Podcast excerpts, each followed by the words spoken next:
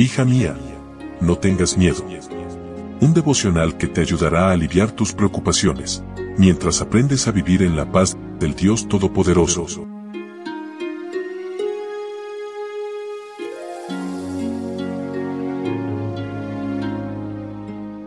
Hoy es 15 de agosto, día martes. Hola, hola, ¿cómo estás? Buen día, buen día. Qué gusto poder saludarte y compartir juntas nuevamente estos momentos de meditación. Arrepentimiento y reavivamiento es el título para hoy y nuestro texto bíblico se encuentra en Joel capítulo 2 versículo 21. Tierra, no tengas miedo. Alégrate y celebra porque el Señor hará grandes cosas. Representado con una plaga de langostas, Joel hace un dramático llamado al arrepentimiento y la restauración. Insta a regresar a Dios antes de que llegue el día del juicio, al que llama el día del Señor. Asegura que el poder de Dios es ilimitado, su perdón está siempre disponible y el arrepentimiento y la restauración traen gozo incomparable. El mensaje de Joel es, Desgárrense el corazón, no los vestidos, y vuélvanse al Señor su Dios, porque Él es misericordioso y clemente, lento para la ira y grande en misericordia, y le pesa castigar. Dios espera un cambio interno de actitud correcta que se refleje en conductas correctas. Es el corazón lo que hay que trabajar primero, no la imagen, volviéndonos al Señor nuestro Dios.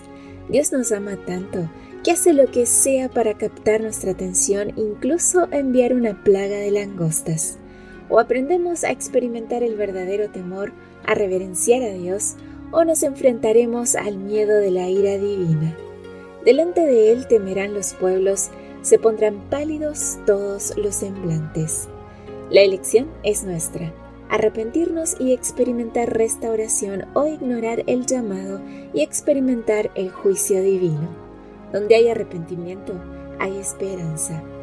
Era necesario despertar a los hombres y hacerles sentir su peligro para inducirlos a que se preparasen para los solemnes acontecimientos relacionados con el fin del tiempo de gracia.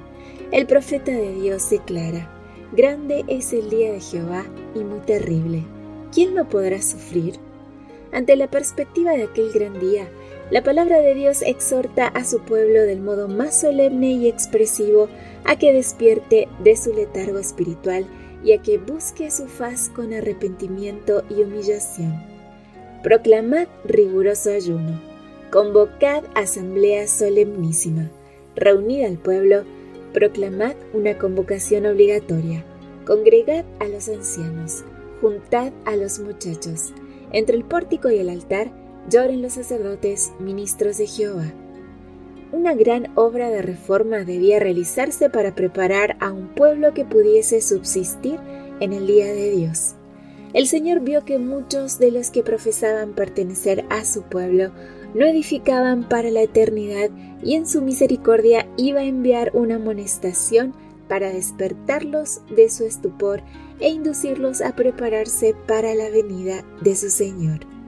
Amiga, prepárate para ese gran día, que sea un día de gozo y no de miedo. Que tengas un precioso día martes, un lindo día con Jesús. Gracias por tu compañía. Yo te espero mañana, primero Dios, aquí en nuestro devocional para damas. Bendiciones. Gracias por acompañarnos. Te recordamos que nos encontramos en redes sociales Estamos en Facebook, Twitter e Instagram como Ministerio Evangelike. También puedes visitar nuestro sitio web www.evangelike.com